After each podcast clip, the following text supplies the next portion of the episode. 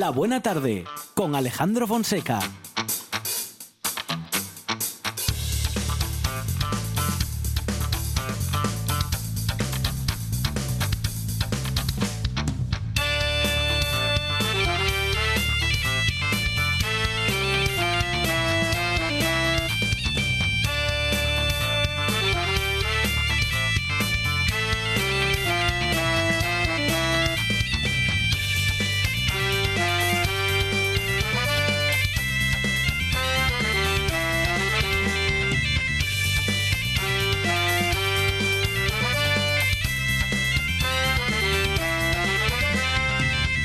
Buenas tardes. Son las 4 y 8 minutos de la tarde y esta es la radio del Principado de Asturias.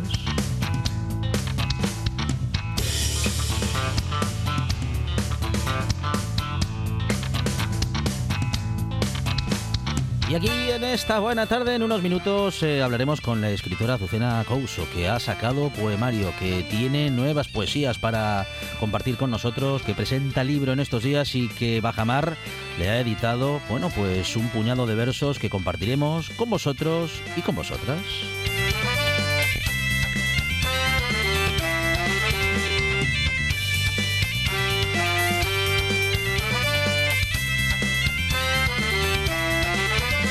Hablamos con Lorenzo Moncloa, que es barítono y que es uno de los integrantes y además protagonista de Carmina Burana, la presentación, la adaptación de la ópera a cargo de la Fura del Sbaus, que llega a Gijón al Teatro de la Laboral.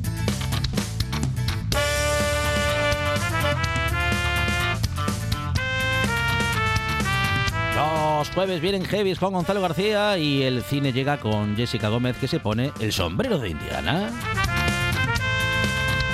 Con Cristian Rodríguez hablamos de las snuff movies. Vamos a hablar de un concepto escalofriante y difícil de entender, pero en el que Cristian Rodríguez está muy informado y hablará con nosotros justamente de una publicación en la que hace un buen resumen de este género.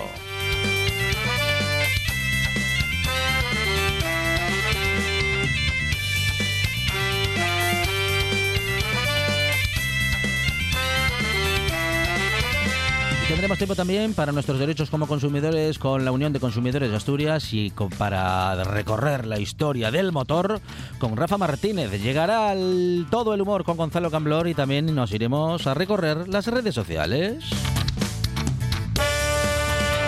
Todo esto en una buena tarde que tiene en la producción a Sandra González. Sorpresas en directo a cargo de Monchi Álvarez. En la puesta en el aire, Juan Saiz Pendas. Y en la presentación, servidor Alejandro Fonseca, que estará contigo hasta las 6 en esto que se llama La Buena Tarde.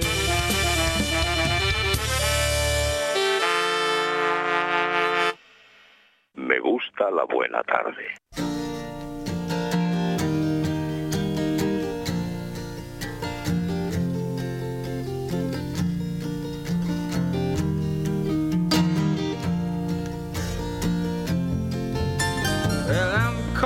One more time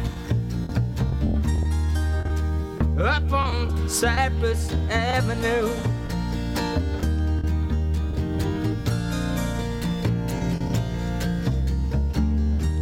Caught one more time up on Cypress Avenue.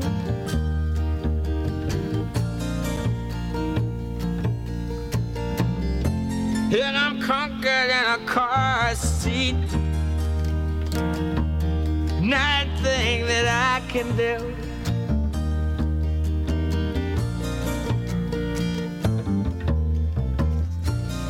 I may go crazy. Por eso muchos y muchas oyentes no quieren perderse los primeros, ni siquiera los primeros minutos de la buena tarde, porque saben que hay buenas canciones desde el inicio. Monchi Álvarez, buenas tardes. Aquí estoy en carne mortal, primer día de febrero. Sí, señor, sí, Se señor. terminó ¿Eh? enero. Sí dicen, a ver... Parecía interminable. Ver, pero- 1 de febrero, sí, efectivamente. Sí, 1 de febrero. Acabóse... Miércoles. Sí, además los dos últimos días de enero se me hicieron larguísimos. Eternos. ¿eh?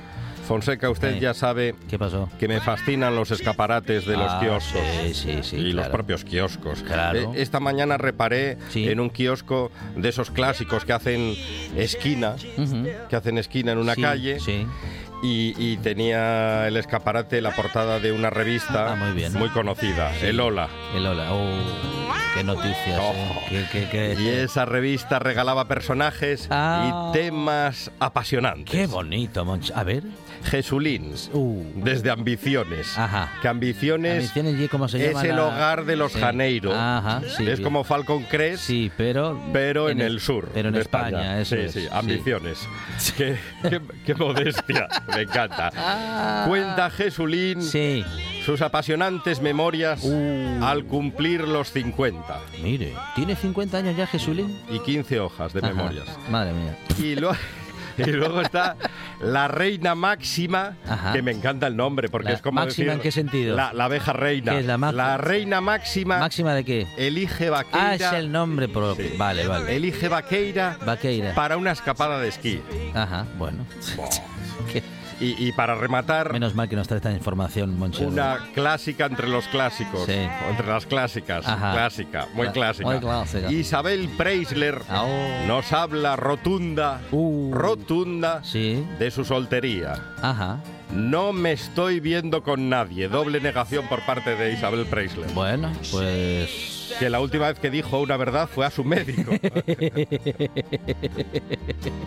Bueno, pues aquí está Monchi Álvarez que. mm, Tenemos que hacer una sección. A falta de. ¿Se ¿Sí? acuerda de aquella sección? ¿Cómo era? Pasando Eh, revista. Pasando revista. Tenemos sí, que volver claro, a- claro, a claro. retomar Que usted las quiere, buenas secciones. Usted quiere hablar. Usted al final está al día. Quiero- está quiero al hablar de día, las revistas- al día y al quite de la. de las revistas del corazón, del corazón. o del hígado. Sí.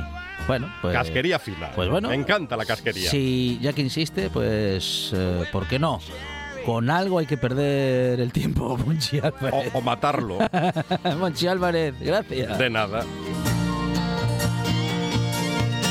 If I pass around the station where the lonesome engine drivers pine. Wait a minute, Lord, there come my lady. Rainbow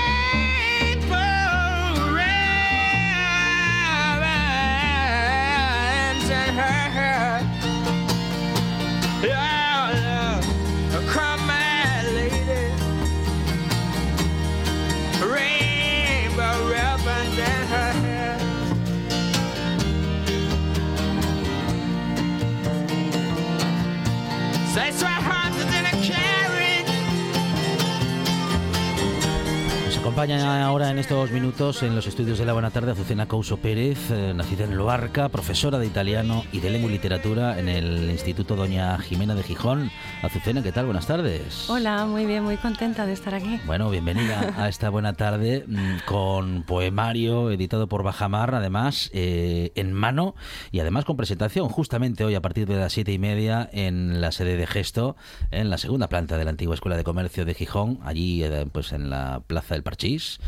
Y bueno, pues ahí estará con viceversa, ¿eh? un poemario Azucena. Bueno, dicen que un valiente poemario con, bueno, pues con místico amor carnal. Bueno, esto es un poco de poesía erótica o, o en ese camino estamos, ¿no? Un poco de poesía erótica y un poco también religiosamente erótica, Ajá. según dice. Bueno, bueno, bueno, bueno. A ver, ¿cómo es ese concepto? ¿Cómo sería lo de religiosamente erótica? Bueno, digamos que mm, ten- tiene un vocabulario, Ajá. bueno, un poco clásico, Sí, sí. eh, referente a las oraciones de la misa Mm. y una comparación de, del ser amado con Dios. Muy bien, muy bien. Bueno, haciendo una relación en cualquier caso, bueno, pues entre, entre lo divino y lo, y lo humano. A lo místico. ¿eh?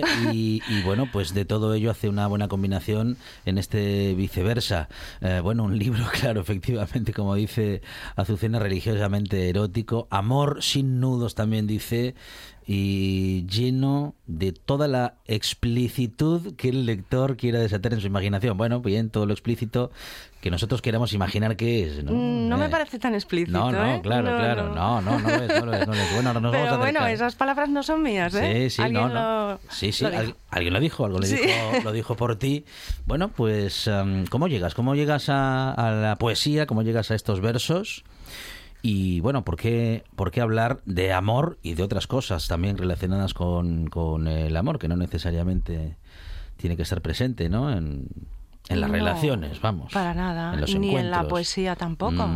Eh, con que haya emoción Claro. y ritmo, pues bueno, la poesía es algo, una manera de contar lo cotidiano, pero de una manera nada cotidiana, Ujú. así diría yo. Ujú, ujú. Y el amor es una cosa cotidiana, del tipo que sea. Bueno, y los encuentros íntimos también. Bueno, o, o todo lo cotidiano que, que- que se pueda, o todo lo cotidiano que a veces sucede, ¿no? Bueno, o lo que pase por la imaginación. También, también, también. Em, la, la literatura en este caso y la poesía también como, bueno, pues eh, como, como algo estimulante, ¿no? Para nuestro día a día y para nuestra imaginación también. Exacto. Mm. Bueno, lo mismo que anteriormente había escrito, pues bueno, con idea de emocionar. Esta vez es más con idea de, bueno, de gozo, digamos, de pensar en el amor, pero digamos un, bueno, pues un tiempo lúdico. Pues muy bien, muy bien, muy bien. ¿Te has divertido escribiendo estos, estos poemas? A veces me divierto y a veces lloro. Ajá, ajá. Sí, sí, soy Mm. muy emocionable. Eh, eres muy emocionable, eso quiere decir que, que, digamos, mm, que lloras o ríes con, con cierta facilidad, Sí. que llegas a las emociones. Bueno, así disfruto el doble. Bueno, bien. Y me gustaría que los lectores hicieran lo mismo también, sí. Bueno, hombre, eh, lo- una de- esa es una de las, eh, a lo mejor, de, la- de las primeras cosas que tienen que suceder, ¿no? Que la autora, en este caso, eh, sienta muy claras esas emociones y a lo mejor así también es fácil que las puedas transmitir. Sí. Bueno, como dice Carmen Yáñez, es imposible la poesía sin que haya algo del poeta dentro. Y creo que tiene razón, ¿eh? En otras artes quizá te puedes esconder, pero en la poesía, para que haya emoción de verdad, tiene que haber algo tuyo. Bueno, en esta poesía, por tanto, nos vamos a encontrar mucho de Azucena Couso, eh, eh, de, que desde Luarca llega a esta buena tarde, justamente con Viceversa, su último libro, su último poemario, como decimos, editado por Bajamar. Azucena, si te parece, podemos compartir algunas eh, Claro. poesías con nuestros oyentes para que sepan con qué se van a encontrar hoy en la presentación a partir de las siete y media en la sede de Gesto, en la segunda planta de la antigua Escuela de Comercio de Gijón. Muy bien. Ven, desvélate conmigo. Tu cuerpo en mi mayor suena mejor que un coro angélico. Ven, mécete conmigo. Frótate ahí donde floreces. Lo saben todos que te mueres por mí. Sal a la luz. Enciéndete conmigo. Sin trucos, sin secretos. Esto no trata del amor. Así que ven y piérdete conmigo haremos lo innombrable y otras cosas impropias que no están en ningún manual de protocolo.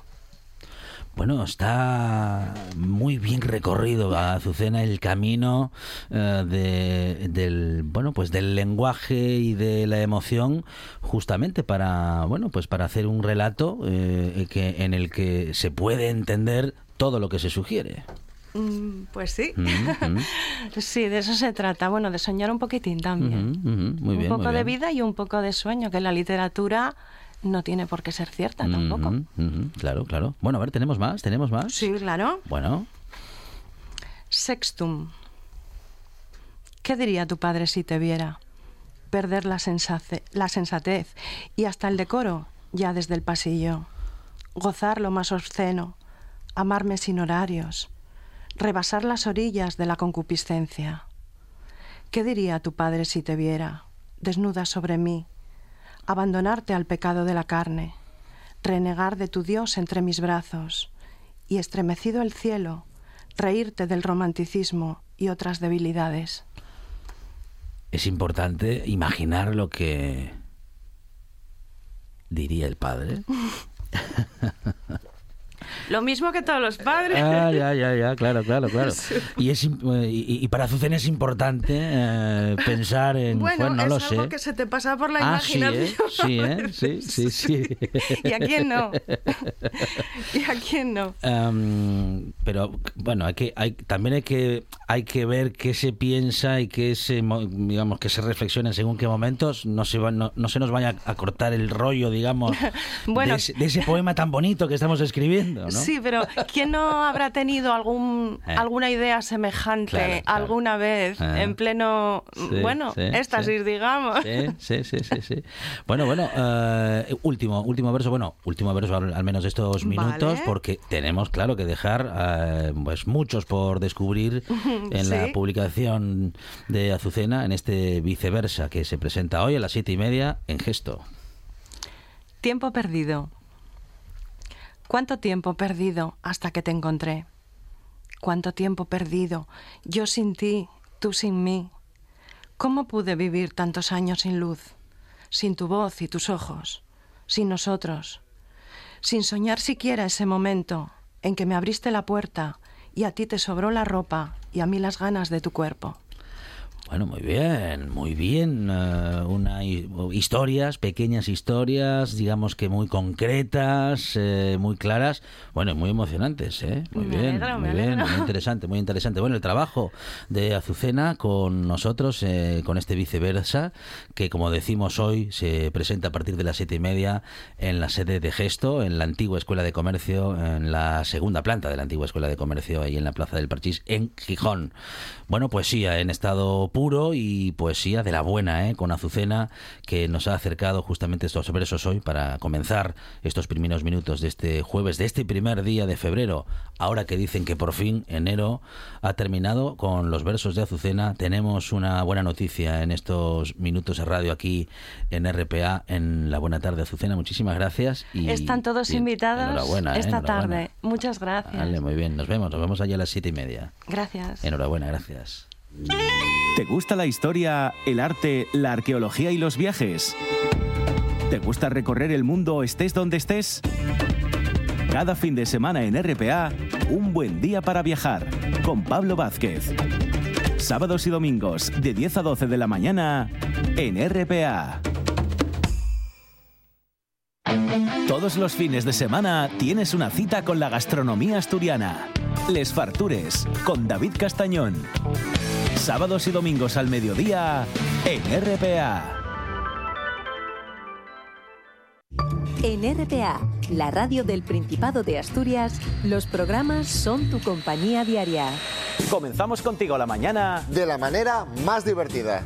Somos tu compañía más cercana hasta la hora de comer. Y por la tarde, humor, análisis e información. Conectándote con lo que sucede en cada rincón de Asturias. Y por supuesto, noche tras noche, la radio autonómica es tu compañera para despedir el día.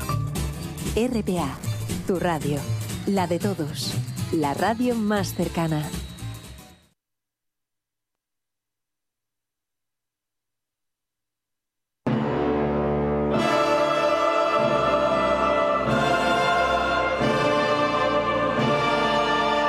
La buena tarde.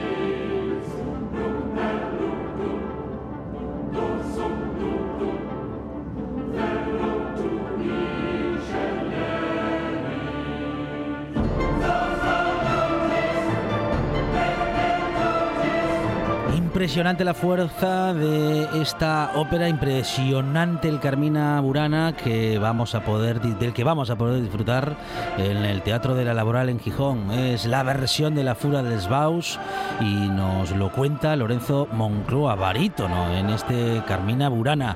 Lorenzo, ¿qué tal? Buenas tardes. Hola, muy buenas tardes. Bueno, qué fuerza tiene esto, esos coros, esas voces que tantas veces hemos escuchado, Lorenzo, bueno, con diferentes excusas, porque esto es tan impresionante, es tan majestuoso que bueno pues que, se ha utilizado en, en, películas en todo tipo de montajes y que ahora vamos a poder justamente ver en ese montaje que la Fura ha preparado para presentar en Gijón los días 9, 10 y 11 de febrero. Sí, sí, verdaderamente todo el mundo lo conoce, incluso el que cree que no lo conoce. Mm. Cuando nos ponemos a, empieza la obra y empieza a sonar esa música, ¡wow, qué bonito! Sí, yo lo conozco. Es, es la magia que tiene esta gran obra. Lorenzo, eh, una fuerza brutal ya, en, eh, vamos a decir que en, la versión original o en la creación original que propone, pues efectivamente algo, bueno, multitudinario sobre el escenario, musicalmente muy potente, con, transmitiendo muchas emociones. Y sabemos, los que conocemos los montajes de la Fura que hemos visto en directo a la Fura más de una vez, que bueno que, no, que nos vamos a sorprender incluso aun conociendo el, este trabajo o conociéndolo conociendo alguna versión previa o anterior. Sí, verdaderamente eh, se han juntado dos, dos elementos muy potentes, ¿no? Mm, es mm. la Fura del Baust con su creatividad y, esta obra que de por sí ya tiene mucha fuerza, ¿no? Y la suma de las dos cosas ha dado un espectáculo que no deja indiferente a nadie y que gusta a todos, tanto los que les gusta la música como, como los que ni siquiera conocen la obra o, creen que no les gusta la, ópera, la, música lírica, ¿no? Eh, también salen emocionados y ese es uno de los éxitos que nos lleva a hacer tantas y tantas funciones con llenos absolutos. Claro, y justamente eh, a, esto iba Lorenzo. Quien pueda pensar eh, que no le gusta la ópera, bueno, porque nunca vio ninguna, em, es, una buena oportunidad, Lorenzo, para acercarse, porque justamente la Furia lo que hace mm, es pues eh, respetando lo que pueden ser los elementos clásicos de una ópera, darle la vuelta, aun con una estructura de ópera, vamos a decir que clásica, pero le da la vuelta en muchos sentidos, en el montaje, en el modo de contarlo y en la espectacularidad también del desarrollo.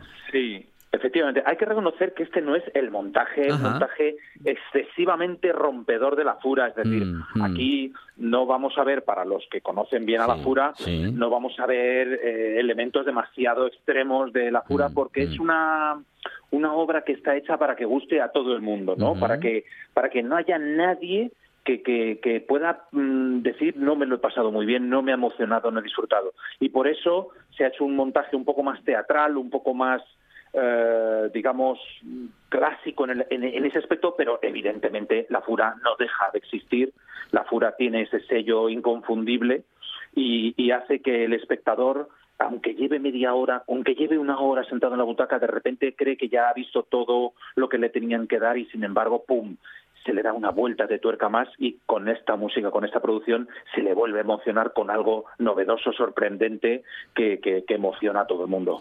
Tenemos eh, dos actos para poder reponernos, para poder tomar aire para la, vamos a decir, la última parte. Tenéis tres actos. ¿Cómo lo hacéis, Lorenzo? Esto es una hora y media del tirón, porque la verdad es que si quisiéramos partirlo mm, no se podría mm. porque porque la emoción eh, no te deja, ¿no? Entonces te pediría más, con lo cual se hace una hora y media seguida. Es toda Carmen Burana, que para los buenos conocedores de la obra mm. saben que no dura tanto, pero se ha añadido tres números para que la gente entienda mejor la propia obra de, de, de la propia Carmina Burana, se le ha hecho un prólogo, el maestro César Belda ha compuesto una maravilla que a la gente, que la gente duda, no, sabe ni que no es de la obra porque está perfectamente imbricada con la obra. Y así y así te sientas y hasta una hora y media después disfrutas y vuelvo a decir eh, es una ocasión inmejorable para que aquellos que no que tengan algún familiar que no haya visto nunca una ópera, una zarzuela, un concierto clásico, lo que sea, traigan y decirle, te va a gustar, te lo vas a pasar bien, te lo garantizo. Esta es una obra para eso.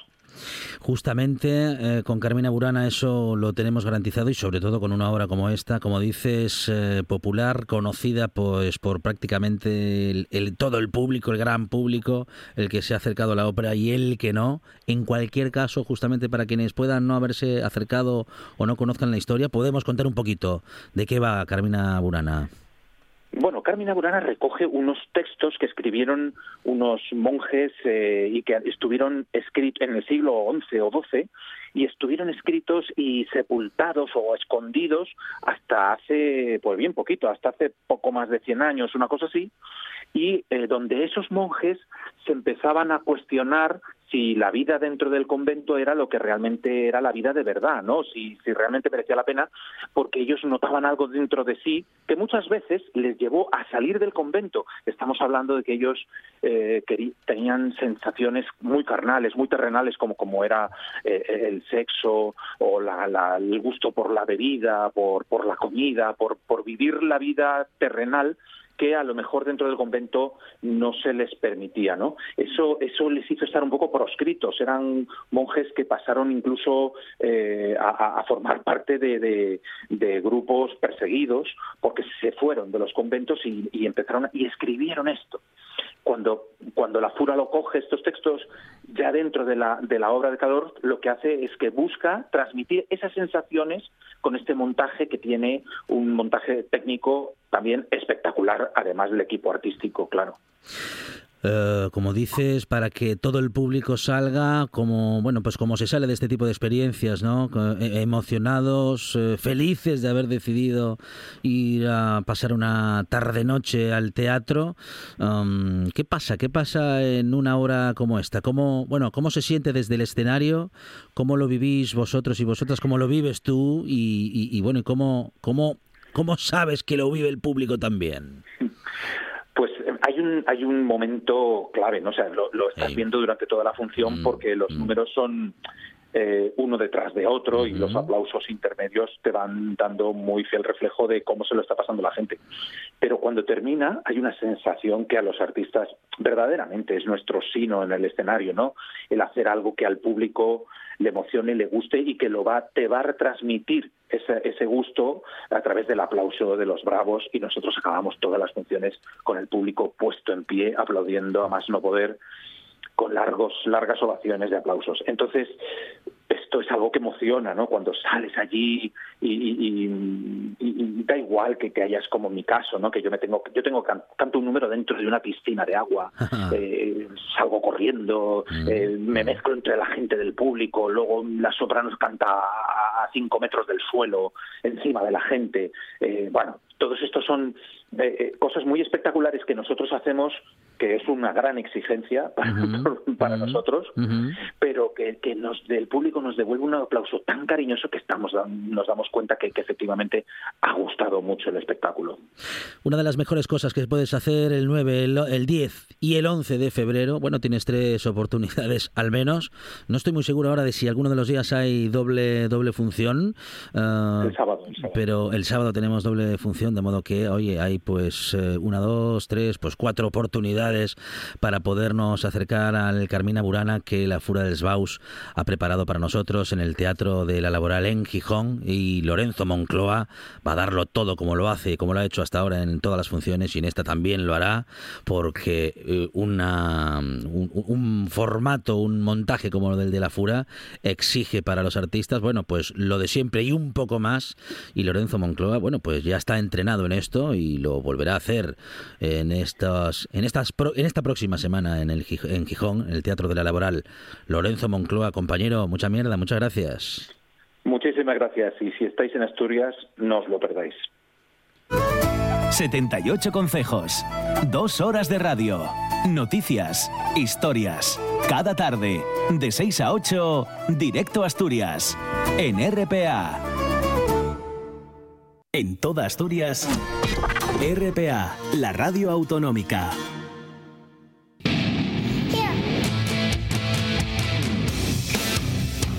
La Buena Tarde con Alejandro Fonseca.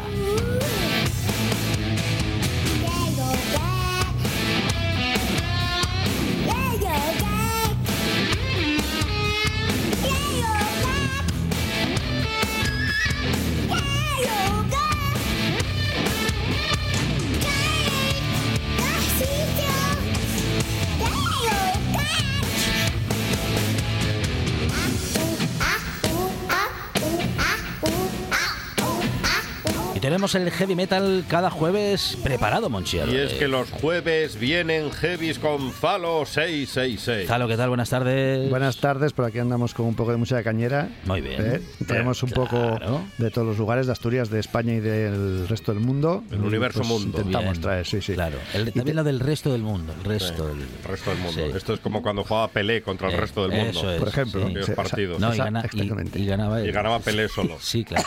Y te traigo, mira, hay un festival, Luarca Metal Days, el 12-13 de julio de Mm. Ah, 2024 en Luarca. Bien. ¿Cuándo, cuándo? 12-13 de julio de 2024 Vale. en Luarca, en las pistas exteriores Polideportivo Pedro Llera Losada. Y te traigo un grupo, los que van a actuar ahí, un grupo asturiano que se llama Argión. Argión. Estarán Avalanche, Hamlet del Alma, Lujuria, Vitaimana, Blaze Out, eh, Sound of Silence. Argión, eh, uno de los integrantes de Argión, estuvo aquí en La Buena Tarde. Qué Mira tú, bueno. mira tú, Sí, pues, Pablo. ya Ah, están muy sonando bien, de fondo. Valkyria, Where the Waves Are Born, eh, Aneuma y School. Esas son las bandas que van a actuar. Bueno, recordaremos en otro momento también para que esté la gente Bien, un poco bien, alerta. claro. Pero en julio tenéis un festival aquí en Asturias muy bueno, muy potente, con bandas de primerísimo nivel como Hamlet y Avalanche eh, liderando. Hamlet siempre con eh, conciertos que yo los he podido ver muchos años, pues de muy alto nivel, así que vamos, hay un montón de calidades musicales ahí, perfiles diferentes para disfrutar en el Luarca. Y te pongo ya que está sonando de fondo Ar- Argión, el, el tema El Hijo del Diablo, de su último trabajo Lux Umbra de 2023. Es una banda más bien nueva, ¿no? Del heavy metal nacional y asturiano. Eh, bueno, pues tienen dos, discos en, en su haber de momento nada más, pero este es el más reciente y te voy a comentar un poquitín acerca de la banda. Que tenemos eh, en la formación están Bani Álvarez en la voz, Pichu Estrada en la guitarra, Pablo Sacha en la otra guitarra. Pablo, Pablo trabajó en La Buena ahí está, ahí está Pablo. Iván Canedo en el bajo y Miguel Pérez Pich en la batería. Estos son nueve canciones que incluye este trabajo. Y bueno, pues sin más dejo un poco de fondo y la escucháis.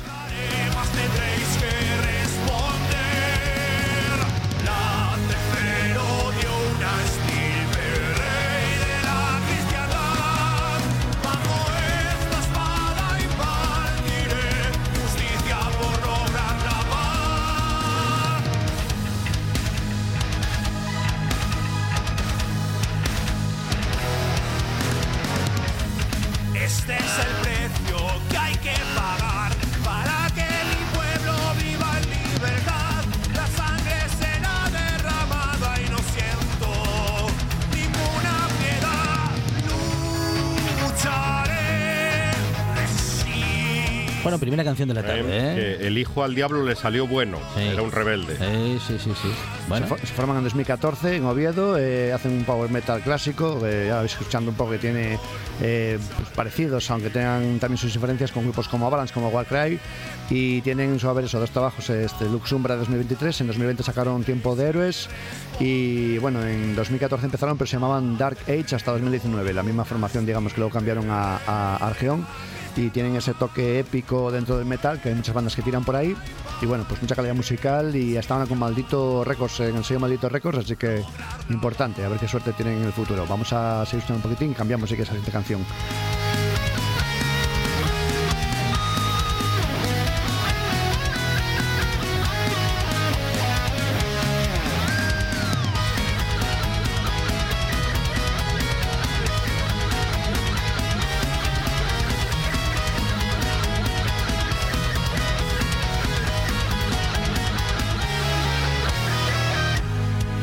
Con la segunda canción de la tarde, Zalo. Sí, vamos a viajar hasta Barcelona para escuchar a Blaze Out, eh, un grupo que se forma en 2009, aunque en 2009 se llamaban Busting Out, esto pasa mucho, la formación duró cuatro años con ese nombre, luego cambió a Blaze Out.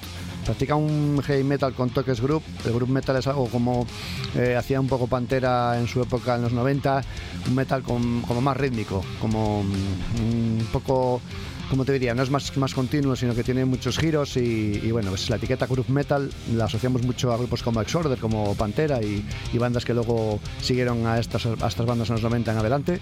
Y estos catalanes pues tienen La canción que suena de fondo ya voy a presentar la que se llama eh, Fist Goes First, que sería El puño va primero.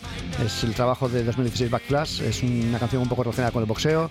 Tienen letras muy diferentes, muy diversas y eh, tienen tres trabajos que son el Headshot en 2013, este que suena Backlash en 2016 y Instinct en 2019. Es una de las nuevas bandas del, del metal nacional con muy buen hacer y a ver qué os parecen. Blaze Out. Come on, piece of shit, I'm running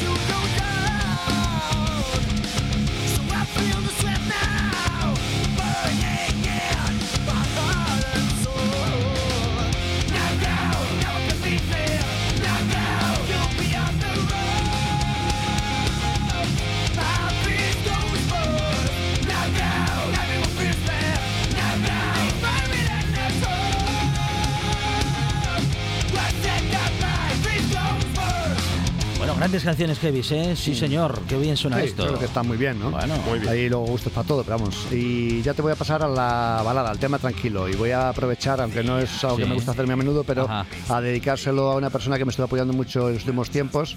Eh, esta semana pasada, que comentaba el otro día que estuve ahí con el fallecimiento de mi madre. Entonces eh, voy a dedicar una canción, una balada a mi pareja, a Nazaret. y, y es una canción de Firehouse que se llama When I Look Into Your Eyes, que se incluye en el disco de 1992, Hold Your Fire, que voy a recomendar a todo el mundo si no lo conoce, con muy buena producción, con las manos de David Prater, que también produjo a Dream Theater en el disco Image and, and Words. Eh, un disco muy compacto en cuanto a calidad de canciones, a producción y lleva ese sonido hard rock eh, ochentero, aunque ellos salieron un poco más a finales de los 80, 89, 90 es cuando más empezaron a arrancar. Primer trabajo en el 90, luego este el 92.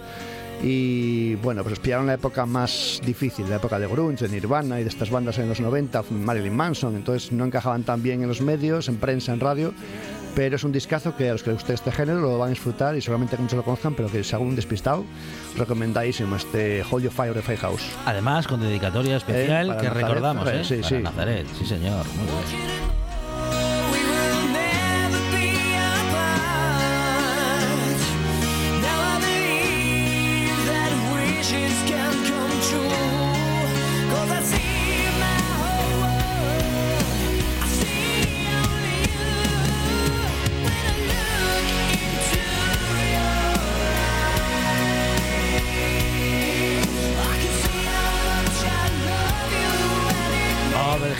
Gonzalo 666 en esta buena tarde y también descubriendo cómo en los momentos difíciles es cuando se descubre a la buena gente. Zalo, muchas gracias. A vosotros, mucha buena tarde.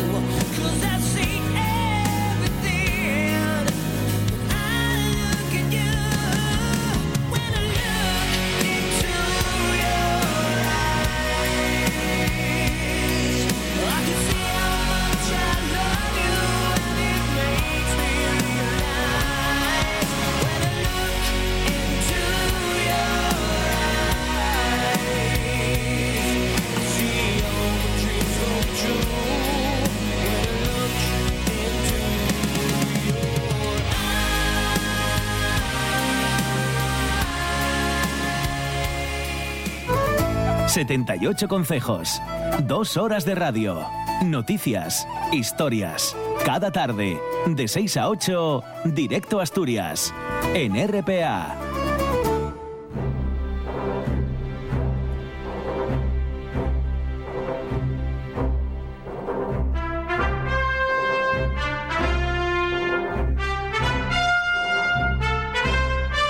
La buena tarde.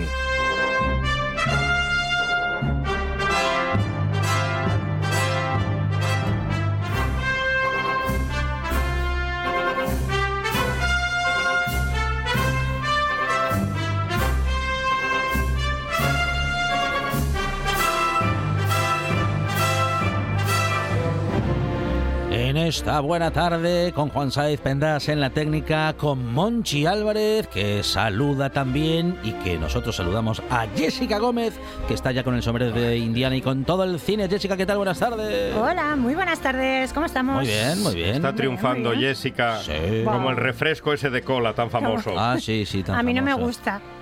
No. me gustan las bebidas carbonatadas. Carbona- Lo Ah, mire, tengo- bebi- a las que bebidas car- yo conocía un vendedor que vendía así a las bebidas carbonatadas Claro, a las bebidas carbonatadas. Claro, es que no puedo decir Qué que no me gustan las bebidas con gas porque yo la cerveza me la tomo. Claro. Pero la- eh, Por los supuesto. refrescos no. ¿Qué- Refrescos no. ¿Qué sería de- del mundo sin la cerveza? Claro. No, no, no. Un lugar tan triste. Qué verdad. Ah. Más triste sería. Bueno, seguro que inventaríamos otra cosa. Con, con- será por folicha. Yo me quité, me quité las bebidas esas azucaradas y tal, sí. ¿Ah, sí? Eso me quité hace tiempo ya, sí.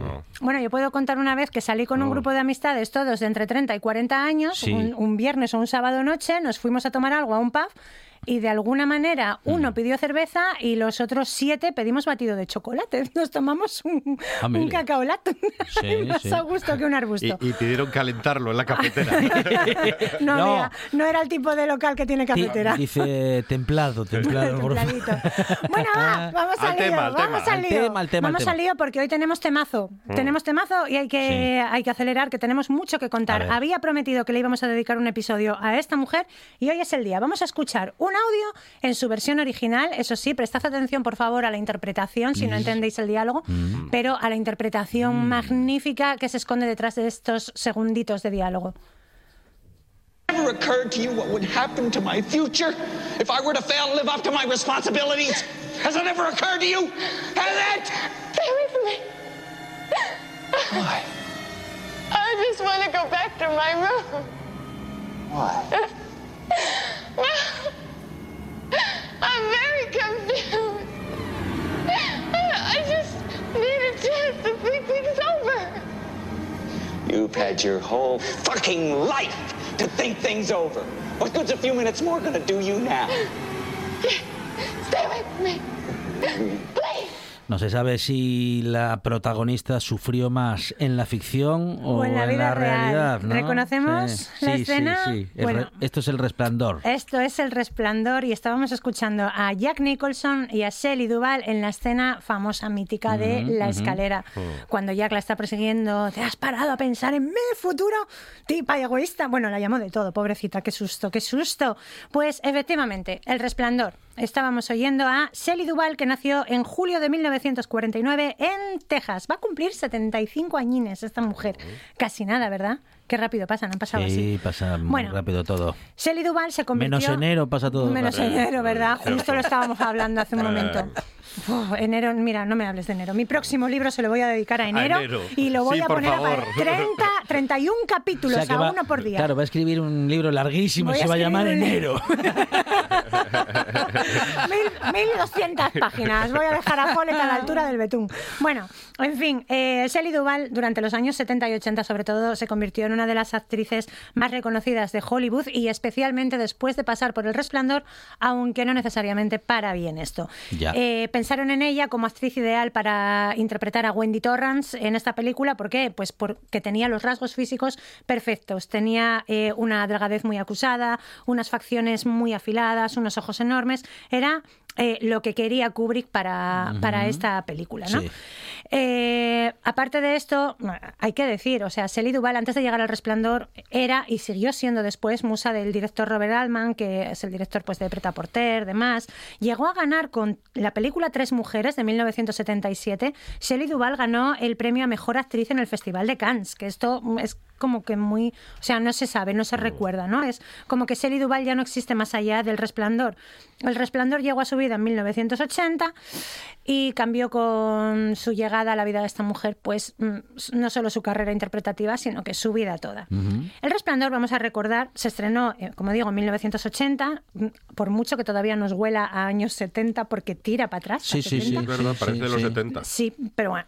Está en la es- frontera. está, está en la frontera, lo que pasa es que huele como a 70 rancios, ¿verdad? Sí, sí. Porque sí, porque tú, Jolines, tú piensas, por ejemplo, en la historia interminable Sí. y no te huele a años 70, No, te huele a no. años 80 y la historia interminable sí es de los 70. O sea, bueno, en fin. Vaya. Cosas que suceden. Sí, es de los 70. Sí, sí, del 70. Si no me equivoco, vaya. creo Y que Star Wars también es de 79. los 70. Sí, sí, también, también. Sí, sí, sí, bueno, sí. en fin, eh, esto es la adaptación a cine que hizo Kubrick de la novela homónima de Stephen King.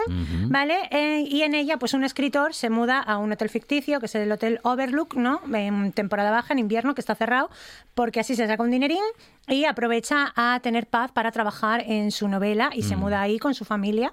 Yo no sé si co- consultándoles, pero parece que no. Está en San Isidro. Está-. Pues mira, te voy a decir, voy a aprovechar, dato, dato Sí. paralelo. Eh, ese hotel Sí. eh, existe y por partida triple, además. Eh, Stephen King en la novela, esto os va a encantar, porque en la película es un set, ¿vale? Que se inspiró en dos hoteles diferentes. El interior era del parque de Yosemite y el exterior de uno de Oregón, creo. Pero en, en- en la novela, Stephen King, para él, el hotel, el hotel Overlook era eh, el Stanley Hotel en Estes Parks, en Colorado, que es el hotel que sale en la peli de Dos Tontos Muy Tontos. Ah, vaya. Es verdad. El, el auténtico hotel de resplandor es el de dos tontos muy tontos. También es cierto que se hizo una versión para televisión de la peli del resplandor y Ajá, ahí sí grabaron en este hotel. Ah, mire. ¿Sabes? Que dices, ¡ay, qué bien! pues Tan yo cerca y quiero". tan lejos. Y tan lejos, Mm, ¿verdad? En fin, eh, El Resplandor dejó personajes y escenas míticos para el recuerdo, ¿no? Desde Dani hablando con su dedito, ¡Dani! ¿Os acordáis? ¿Qué, qué, qué repelús daba el niño, por favor? Aquello de Red Ram, La- Red Ram. Red Rum. Bueno, las gemelas del pasillo, el barman fantasma, eh, la sangre saliendo en cascada del ascensor, en fin. Película mm, fantástica, pero hay una cosa que da mucho más miedo, me vais a perdonar el chiste, que Sí. una peli de miedo Sí. de Stanley Kubrick, que, es, el- trabajar que- en una claro, peli que es- con Kubrick. Bueno, voy a, hago una- un matiz que es siendo mujer trabajar con Stanley Kubrick. Siendo, siendo mujer, Peor pro- toda- peor todavía. peor. Pero no necesariamente. Ah, vale, o sea que Sí, él- Kubrick era, él- mm, vamos, en fin. era, era un cabrón con cualquiera, vamos. ¿Lo has dicho tú? Sí, no, no. ¿Lo he dicho yo? Sí. No, por resumir un Pero poco. sí, sí, Mm. más, más efectivamente, por lo menos en este caso, con su protagonista femenina, Sí. que era Shelley Duval. Eh, la escena del, del baño, la mítica eh, escena del baño, no sé si os acordáis, lo comentamos Sí. hace poco, se había filmado 64 veces. Sí. La escena de Halloran, que era el, el bedel, explicándole a Dani en qué consiste eso del resplandor, se rodó 148 veces. Ah, Y esta de la Se le escalera... veía cansado al Bedel, Claro. con razón. Normal. Pues, y esta de la escalera que estábamos escuchando hace un momento, ujú. se rodó 127 veces. Agotador. O sea, pero seguidas, porque además Kubrick no era en plan No. de, bueno, no me gusta y tal, entonces la semana que viene retomamos o he revisado. mía. No, era en Oh. plan de grabar, grabar, Otra grabar, hasta que yo esté contento. Y luego se quedaba con la primera toma, que sí. Y pues fácil. No, no tengo el dato. No, es- no, tengo, pero pero, que- fácil que sí. fuera. A vosotros nos pasa cuando os hacéis un selfie. Sí. No me gusta, a mí me pasa. Claro, me hago claro. 50 selfies y el que Y más me gusta primero, es el al primero. final es el primero, sí. Yo solo Sí. me hago uno. No, pues yo, yo me hago un montón, pero es que yo nunca me veo bien en las fotos. Esto es un desastre. Bueno, durante el rodaje de la película, Duval se acercó en varias ocasiones a varios de sus compañeros, especialmente a Nicholson, intentando tener un poco de acercamiento, en plan, Ajá. Socorro, lo estoy pasando muy mal, esto me está pasando mucha factura, se me está cayendo el pelo a mechones del estrés, se le caía el pelo mía. a Shelley Duval. Y nadie le hacía caso. ¿Por qué tenía esta mujer este estrés? ¿Por qué nadie le hacía... Nicholson no le hacía caso. tampoco. Nadie le hacía caso. No, Nicholson, bueno, a mí Nicholson es que nunca me Ya, ha caído bien. va- va lo suyo. Eh, Sí. sí, sí.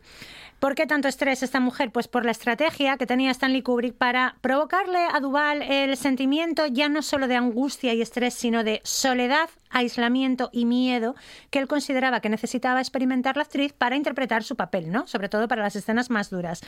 La humillaba, la despreciaba delante de todo el set, esto, no sé si os acordáis, también se lo hicieron a Meryl Streep en Kramer contra Kramer. Eh, no le contaba lo que iba a pasar muchas veces en las escenas, pero no contento con todo esto, Kubrick dio instrucciones explícitas a todo el equipo para que la ignoraran explícitamente durante los 13 meses, 13 meses que duró el rodaje de la película. Es más de un año.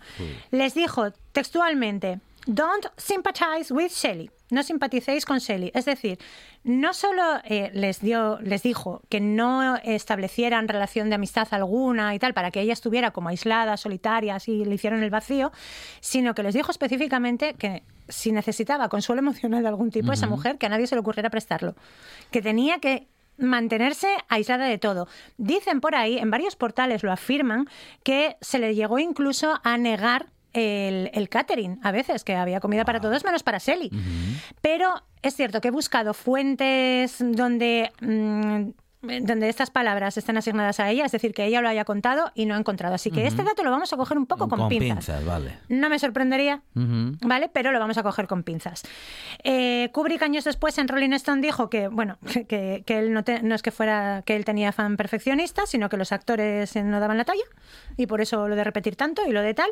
Y lo peor es que eh, la crítica con Sally Duval por su actuación en esta película fue absolutamente feroz. Le dijeron que había estado sobreactuada, que era malísima, que era cómicamente mala, llegaron a decir. ¿Y eh, qué pasa? Que a esto se le sumó que su siguiente estreno fue la película de Popeye, que coprotagonizó con Robin Williams.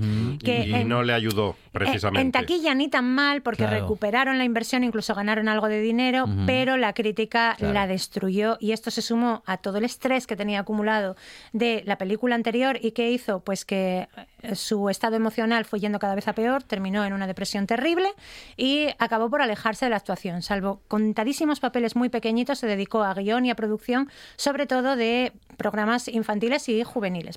a ningún crítico se le ocurrió pensar que si estaba sobreactuada igual era un error del director. Fíjate, fíjate, en 2016 pasó Shelley Duval por el programa del Dr. Phil, ¿vale? Este que habla con estrellas caídas en desgracia y en rehabilitación y tal. Mm. Eh, pasó por allí, dijo que, que la película no habría sido lo que fue y que su actuación no habría sido lo que fue de no haber sido porque el director hizo lo que hizo. Pero no se metió a decir ni que hubiera estado bien ni que hubiera estado mal. Solo decir que el año pasado Shelley Duvall volvió a actuar después de más de 20 años sin eh, hacer ningún papel. Y lo hizo, esto os va a encantar, para una película de terror que se llama The Forest Hills, que está teniendo una sorprendentemente buena crítica y que coprotagoniza, ella interpreta a mamá, ¿vale? Mama es su personaje y su coprotagonista es Edward Farlong. El chaval de Terminator 2, ah, John sí, Connor. ¡Qué bueno! Sí. Ah. Pues ellos dos protagonizan esta película. Está ella absolutamente irreconocible. Os he traído una foto para enseñarosla, pero bueno. No, parece la misma. No parece la misma, pero va a cumplir 75 años y hay que decir que en su vida personal es completamente feliz. Lleva más de 35 años con Gilroy, con eh, Dan Gilroy, músico que había sido en su día pareja de Madonna. Ojo, cuidado. Muy grande Shelley Duvall, eh, muy mal Stanley Kubrick, eh, que hizo grandes películas, pero... ¿A qué precio? Que podría haberlo hecho de otra manera. Bueno, lo de la luna no le quedó mal. No lo sabía hacer. ¿Eh? Lo de la luna en Rodiles, que no le quedó mal. Ah, es verdad. Jessica Gómez, muchas gracias. A vosotros. Noticias de las 5 de la tarde.